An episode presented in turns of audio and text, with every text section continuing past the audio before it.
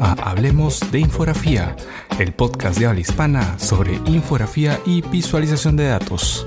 Soy Raúl Rodríguez y en este episodio comentaremos las ideas principales que nos dejó Infobiz 2020, organizado desde México y que por la pandemia se tuvo que hacer de manera virtual hace unas semanas, los días 12, 13 y 14 de noviembre. Gracias a esta edición online, pudimos asistir al que es ya uno de los eventos de infografía y visualización de datos de referencia en la región y en general para el mundo hispanohablante. Vamos a empezar diciendo que hay muchas circunstancias que atraviesan esta cobertura. Más allá de la pandemia misma, está la brecha de datos, el manejo de la incertidumbre, el impacto emocional y la búsqueda de soluciones que beneficien a la audiencia en momentos en los que la información de calidad es clave en esta era de las fake news. Y creo que eso se refleja en las exposiciones, ya que explican la manera en la que pudieron sortear estos problemas. Y prueba de ello son los gráficos que se volverán clásicos y que serán objeto de un futuro análisis más exhaustivo. Además, pienso que esta experiencia deja una lección de profesionalismo, entrega y capacidad de respuesta de las diversas áreas de infografía que aquí se presentaron. La primera charla del 12 de noviembre la arrancó Javier Sarracina, director de gráficos del USA Today, uno de los diarios históricos para la infografía, al ser uno de los que apostó primero al darle un buen espacio con la página del clima a inicios de la década de 1980. Explica Javier en su exposición la naturaleza variada del staff que dirige, con gente de experiencia en infografía tradicional, la de papel, con mucho bagaje editorial y que sabe trabajar codo a codo con la redacción. A ellos se le suma la gente joven con mucha intuición para el mundo de las redes y el móvil. No existe el infografista perfecto. Es una buena manera que tiene de resaltar la naturaleza multidisciplinar de su sección, sección que por cierto, según las palabras de Javier, no recibe encargos de la redacción y más bien toma las iniciativas gráficas de esta como sugerencias. Sarracina afirma que se basaron en un concepto modular en la cobertura infográfica de la pandemia, lo que les permitió distribuir gráficos a otros periódicos del grupo mediático al que pertenece el USA Today. Esta realidad es importante resaltarla porque es un escenario frecuente en el negocio de la prensa hoy en día. Ya en marzo, con el trabajo remoto instaurado, apuntaron a tener una colección de datos, con rastreo de los números de contagios bajo un concepto tirado hacia el dashboard, que es un display de gráficos que nos permite monitorear condiciones y facilitar el entendimiento. Con esta colección de datos andando, se puede volver sobre ellas para hacer un análisis, y esto está ligado a algo que parece ser una constante en varias de las coberturas que se expusieron, la iteración, el darle una primera aproximación general para volver sobre los datos, ampliar el alcance si es necesario y mirarlos bajo una luz distinta. Otra variante de la cobertura son los gráficos diagramáticos, sobre la ciencia del virus y recomendaciones para la convivencia con este. Desde qué hacer si hay infectado en casa, hasta cómo cortarse el pelo uno mismo, o qué cuidado se debe tener cuando se va a protestar. Una observación que me pareció importante es que en tiempos de fake news y teorías conspirativas, la gente va hacia los medios de prestigio para obtener información de calidad. Más adelante, Javier agrega ideas sobre la realidad de las secciones de infografía, cuando afirma que estas son ahora secciones de contenido, casi tan grandes en ambición como la redacción misma. Describe al público como uno que demanda contenidos visuales sofisticados, que son difíciles de producir si los comparamos con los textos, por ejemplo. Sarracina dice que la audiencia finalmente gravitará hacia los contenidos claros y de calidad, por lo que es importante invertir en ellos. Y de hecho, se ha estado haciendo esto en los medios de referencia en los Estados Unidos, donde las áreas de infografía y visualización de datos han estado contratando gente, en contraste con un escenario de contracción generalizada en la industria periodística. Y de hecho, Javier va más allá, al decir que las secciones de infografía más grandes y activas serán el motor del cambio en las redacciones, que no van a sobrevivir si no cuentan con un buen plan de cómo crear y hacer crecer un área de gráficos, ya que alguien más en la competencia sí lo va a hacer. El mismo día se presentó Vivian Ño, experta en gráficos interactivos del Wall Street Journal quien propuso algo bien interesante, una taxonomía de los gráficos periodísticos, hecho con el fin de establecer por qué es que funciona determinado gráfico. Usando un esquema en donde va ubicando la producción que hizo el Wall Street Journal durante la pandemia, según el método que vendría a ser la forma, desde lo figurativo hasta la abstracción. Y en cuanto a la función, que va desde el gráfico explicativo, el análisis y llega hasta el impacto emocional. Resalta que no es un esquema rígido y de hecho hay mucha interconexión entre las distintas funciones. En las notas del episodio pueden ver las charlas completas eh, directamente desde el YouTube de Infovis 2020 para que puedan ver cómo es que Vivien explica este gráfico. Luego, suelto un tip que me parece de mucha utilidad. Las limitaciones ayudan a definir la forma del gráfico que queremos hacer. Estas limitaciones pueden ser internas, como las habilidades necesarias, o externas, como el tiempo disponible para la realización. Así, fue colocando distintos ejemplos en el esquema, y esto nos permite darle sentido a la producción. Y me parece un buen ejercicio, si uno quiere no solo reconocer aquello que funciona, sino también evaluar qué tipos de gráficos hemos producido, sea alguno que no se haya explorado, o si hay exceso en la producción de determinado tipo. Una característica de los buenos gráficos es que sean únicos, en el sentido que recogen información que no está a la mano y que es producto del trabajo de campo o del web scrapping. Aquí hago yo una precisión que puede complementar esta observación de Vivien En los últimos años, al acto de recoger datos de manera manual y a pie de calle se le denomina contradata, y se han visto varios ejemplos en los esfuerzos por cerrar las brechas de datos en sectores ignorados de la sociedad por distintos motivos, ya sean raciales, de género, etc. Muchas gracias a Vivien por mencionar este podcast como uno de los recursos en español que recomendó al final de su exposición. Tanto Javier Sarracina como Vivien Ño mencionaron el factor emocional en los gráficos producidos, que es uno de los rasgos que vamos a ver presentes en la mayoría de la cobertura infográfica de la pandemia. Esto merece un análisis aparte, ya que se suele entender nuestra profesión como una basada en datos duros, fríos y dirigidos exclusivamente a nuestro raciocinio. Y pasamos a la presentación del día 13, donde estuvo Adolfo Arranz, director creativo en el South China Morning Post de Hong Kong, una de las secciones más premiadas de los últimos años. Lo particular del medio en el que trabaja Adolfo es que por su proximidad geográfica con China fueron los primeros en iniciar la cobertura a gran escala de la pandemia del COVID-19. El 21 de enero publicaron el primer gráfico grande, impreso y online, y cuyo material sirvió de base para empezar las actualizaciones a medida que se contaba con más información. Luego, como dice el mismo Adolfo, empezó el desmadre. No pararon de actualizar ese gráfico.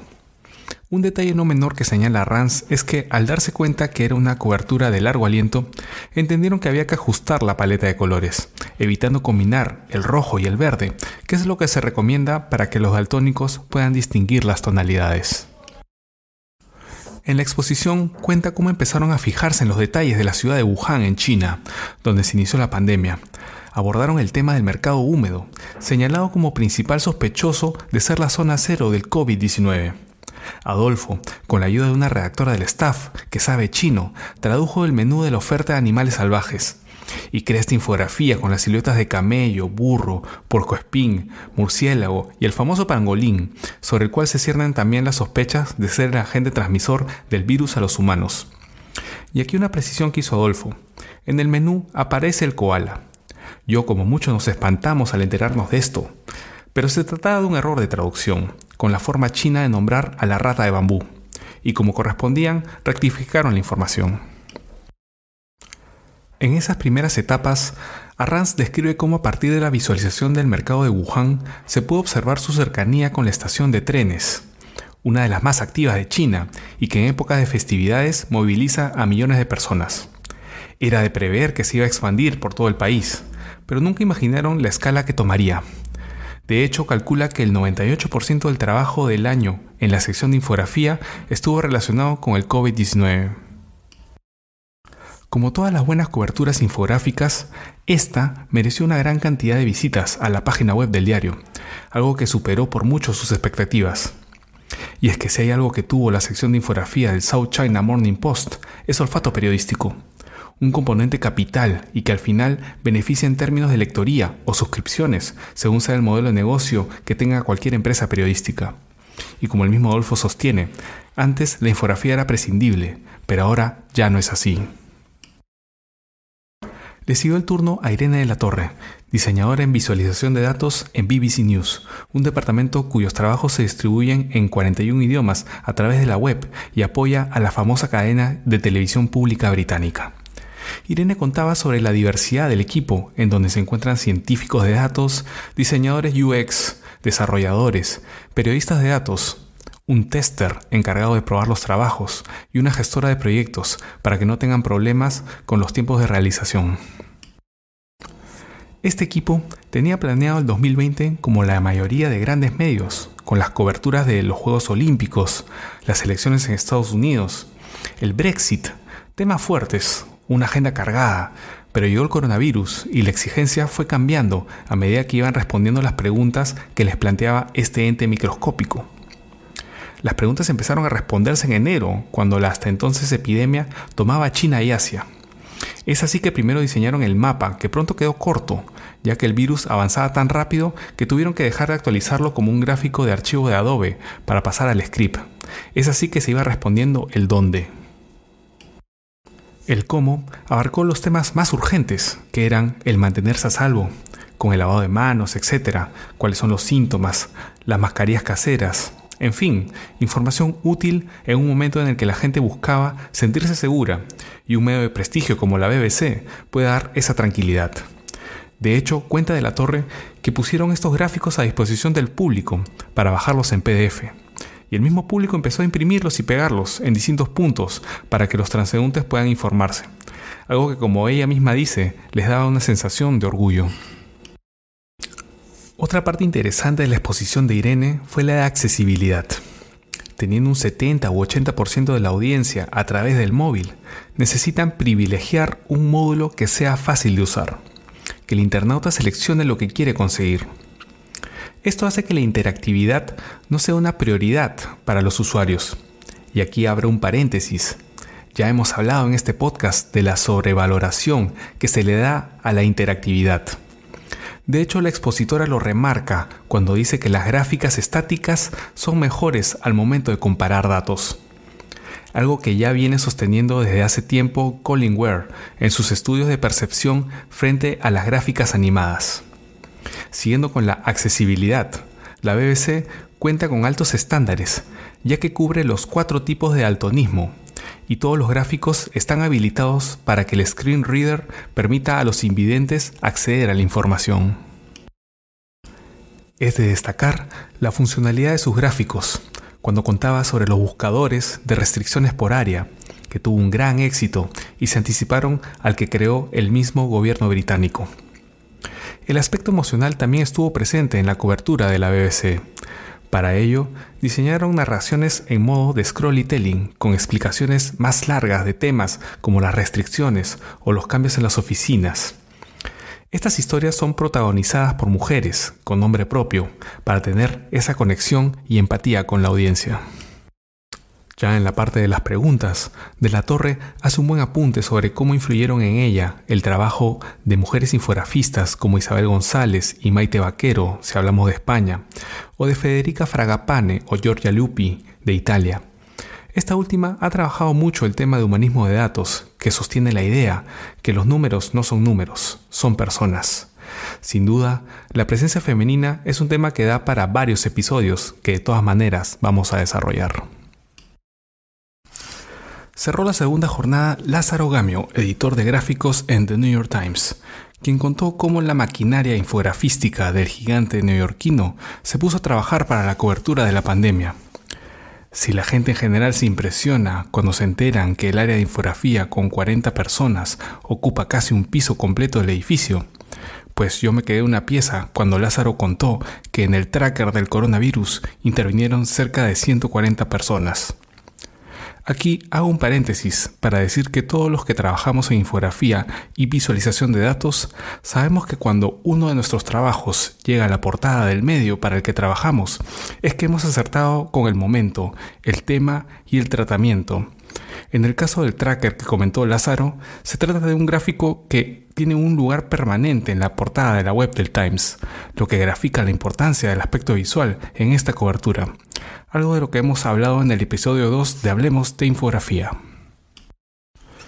Mientras mostraba la parte del trabajo diario, Gamio explicaba el tremendo esfuerzo que supone mantener la consistencia en datos que han sido básicamente inconsistentes a lo largo de toda la pandemia. Esto debido a los diferentes criterios que tienen los niveles de gobierno, algo que ya había señalado también en la charla anterior Irene de la Torre. Sin embargo, lograron sacar adelante la información a nivel de Estado y ponerla a disposición del que quiere usarlo en la cuenta de GitHub del New York Times.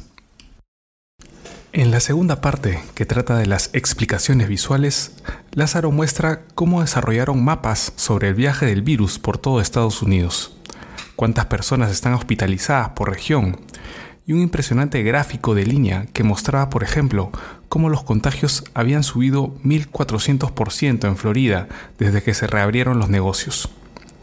En estas explicaciones también se apeló a lo emocional, al expresar crudamente la concentración de muertes en Nueva York, en un mapa de picos que era tan alto que cortaba el logo del diario en su versión impresa o el interminable telling, en donde se colocaron los nombres de 800 víctimas del COVID, con historias que le daban la dimensión humana a los números. La tercera parte de la cobertura consistió en los efectos secundarios, por ejemplo, en términos económicos, y ahí destaca otra portada histórica del New York Times, la del 27 de marzo, en la que se muestra un histograma con los 3,3 millones de empleos perdidos en solo un mes. Tranquilamente pudieron acomodar el gráfico para que entrara en un espacio cuadrado, pero prefirieron mostrar la escala del desastre, que superó en casi cinco veces las pérdidas de empleo en la crisis del 2008. Aquí me gustaría agregar que este tratamiento da la impresión que también apela al lado emocional, simplemente te deja sin aliento la magnitud. Finalmente, mostró la parte de cómo funciona el virus, con una serie de gráficos en donde destacan los trabajos del equipo de realidad virtual y realidad aumentada, que entre otras cosas hizo un gráfico que como bien dice Lázaro es para volverse loco. ¿Cómo funcionan las mascarillas? que es básicamente un viaje al interior de los tipos de mascarillas y cómo interactúan para bloquear las partículas que pueden llevar el virus a nuestro organismo. En la parte de preguntas, Gamio hace un apunte importante sobre el New York Times, en donde afirma que es un lugar donde el periodista visual es igual al periodista que trabaja con las palabras. De hecho, la persona que dirigió por muchos años la sección de infografía del Times, Steve Twins, es ahora el editor número 4 de toda la corporación, lo cual reafirma lo que sostiene Javier Sarracina, que las áreas de infografía van a liderar el cambio en las redacciones. En la última jornada, la del 14 de noviembre, se presentó Flor App, editora de arte de La Nación de Argentina. Su charla giró en torno a los registros apropiados para contar historias, ya sea que se use foto, infografía, audio, ilustración o video. Y empezó mostrando Morir en Soledad, que es un scrollytelling con la historia de una pareja de esposos que fallecieron víctimas del coronavirus, en donde se ven fotos de su archivo familiar, que iban desapareciendo a medida que los mensajes de texto que intercambiaban con sus amigos narraban el avance de la enfermedad un golpe emocional fuerte, pero que sirve en principio como homenaje y despedida que no pudieron tener por las restricciones. También se mencionó la discusión desde el lado ético con respecto a la exposición de fotos y mensajes que son privados, que, con la anuencia del entorno inmediato de las víctimas, decidieron llevarlo adelante. Otro foco que puso App fue en el olfato periodístico para anticiparse y también para rebatir con datos la utilización de la estadística con fines políticos. Fue el caso de la llegada de turistas al aeropuerto de Ceiza, que no pararon a pesar de que ya la Argentina estaba en cuarentena. Un gráfico cuyo tiempo de realización fue corto, pero que tuvo impacto por exponer lo peligroso de la situación. Por otro lado, señalaba Flor que el presidente de Argentina solía hacer comparaciones con países para respaldar las medidas que estaba tomando contra la pandemia. Pronto, esos números expuestos por el diario La Nación cambiaron cuando los valores de muertes por millón aumentaron en la Argentina frente a aquellos países que solía citar el presidente. Como resultado de ello, la aprobación a su gestión disminuyó. Ya en la parte de preguntas, hace una precisión importante que para competir con los diarios de referencia en el mundo, como lo hace La Nación, y esto lo vemos en la cantidad de premios que recibe al año, el único secreto es no despegarse de la silla. que parece broma, pero en realidad no lo es, debo decirlo. Ella continúa diciendo que el nivel de compromiso y el know-how obtenido de ese esfuerzo es la única manera de sobresalir. El cierre de Infobiz 2020 estuvo a cargo de Chiqui Esteban, director de gráficos en el Washington Post, quien empezó explicando que básicamente habían tenido los mismos problemas que todos las y los profesionales, que habían expuesto con anterioridad y hacía énfasis en la magnitud de la incertidumbre y cómo esto afectó a su equipo, sobre todo en lo emocional, en términos de las preocupaciones derivadas de esta situación límite, ya sea el cuidado de los padres, el estallido social que se dio por las marchas contra el racismo, y bueno, nada te puede preparar para ello. Sin embargo, Chiqui afirma que salieron fortificados y con muchas enseñanzas. Una de ellas, y la principal a decir del expositor, es que la gente le interesa lo que le afecta. Puso como ejemplo un largo proceso de elaboración de un gráfico que explicaba qué es lo que opina cada candidato de las primarias demócratas sobre determinados temas. Eso no funcionó y le dieron vuelta al material creando un quiz para que la gente escogiera diferentes posiciones sobre los mismos temas e hiciera match con el candidato que pensaba de la misma manera. Esta fue la pieza que generó más suscriptores en la historia del post. ¿Qué había funcionado? ¿La interactividad? No en realidad, era la necesidad de la gente para decidir. Luego menciona el caso del gráfico de Harry Stevens, que ya hemos reseñado en este podcast, sobre la dinámica del contagio de los virus a partir de un simulador, que propone distintos escenarios con y sin medidas de prevención, como la cuarentena o el distanciamiento social. Bueno, pues este gráfico abatió todos los récords de audiencia, ha sido traducido a 17 idiomas y es de lejos la página más vista en la historia del diario. Aparte de ello, Chiqui mencionaba cómo el hecho que mucha gente les comentara que lo había compartido con su familia para crear conciencia del problema es algo que los enorgullece bastante. Está claro que no es ni la estética del gráfico o las funciones de interactividad, como menciona en la presentación, sino es que la gente necesita esa información porque le afecta personalmente. Citando a Tim Meko, el subdirector de gráficos del Post, hizo una buena analogía. Abro comillas. Esto es como el surf. Tú no puedes tomar la ola cuando llega. Tú debes estar en tu tabla y estar listo para montarla. Empezar a bracear para cuando llegue la ola. Cierro comillas. Y yo lo interpretaría como hacer énfasis en la capacidad de anticipación que muchas veces se traduce en olfato periodístico cuando en circunstancias como esta no es posible la planificación. Otra enseñanza que menciona Chiqui es que la exactitud no es la meta, la verdad lo es. Y aquí habla de lidiar con incertidumbre, el público quiere tener el número, la cifra exacta, pero esta solo otorga una falsa sensación de seguridad. Mostrar los márgenes de error, redondear números para no hacer creer a la audiencia que existe una cifra exacta. Y aquí creo que se refiere al hecho que la brecha de datos, que es uno de los problemas en esta pandemia y lo mencionaba Lázaro Gamio el día anterior, un dato aproximado nos ayuda más a entender la situación sin la necesidad de obsesionarnos por tener el número mágico. Finaliza diciendo que el periodismo visual es duradero. Y esto se refiere a que los gráficos toman tiempo en su realización, pero una vez que enganchan, y según cómo lo hagas, pueden generar visitas y suscripciones por mucho tiempo. La redacción del post ha visto cómo es que de las 7 páginas más vistas en la historia, 6 son gráficos. Esto finalmente permitió que se contraten en estos últimos meses 14 personas, más editores y más reporteros gráficos, y en general se ha reorganizado el área, y según cuenta Chiqui, los editores tienden a apuntar a especializarse en determinados temas. También se les ha asignado temas de especialidad a los reporteros gráficos, ya sea clima, Casa Blanca, etc., para que le hagan el seguimiento, tengan fuentes y estén preparados para la ola, siempre con la perspectiva de formar equipos según la coyuntura. Ya en la parte de preguntas, Chiqui menciona qué es lo que deben tener las historias que se cuentan, y aquí enumera las tres Is. Que sean importantes, es decir, que cambien la vida de las personas. Interesantes, que la gente las esté buscando y quiera saber. Y que sea innovador en el sentido que cuenten las historias como nunca se hayan contado.